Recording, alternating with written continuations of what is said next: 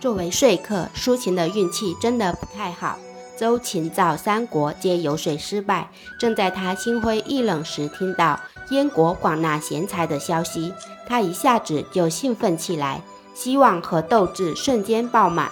他兴冲冲地去到了燕国，不料他迟迟没有觐见燕昭王的机会。但是他不想就这样放弃，便决定在燕国待下来，等待时机。他这一等就等了一年，最终通过招贤纳士官员的安排，见到了燕昭王。燕昭王身负国仇家恨，苏秦满怀宏图大志，两人可谓一见如故。苏秦用谋妻的策略打动了燕昭王，燕昭王对苏秦非常的赏识，待他如亲兄弟一般，并且允诺苏秦。如果能以合众之计维持燕国的安定，愿举国相报。苏秦为了报答燕昭王的知遇之恩，从此开启了长达十六年的间谍生涯。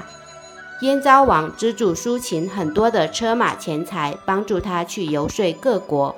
苏秦凭借自己的口才和对各国形势的准确分析，先后说服了赵国、韩国、魏国、齐国、楚国。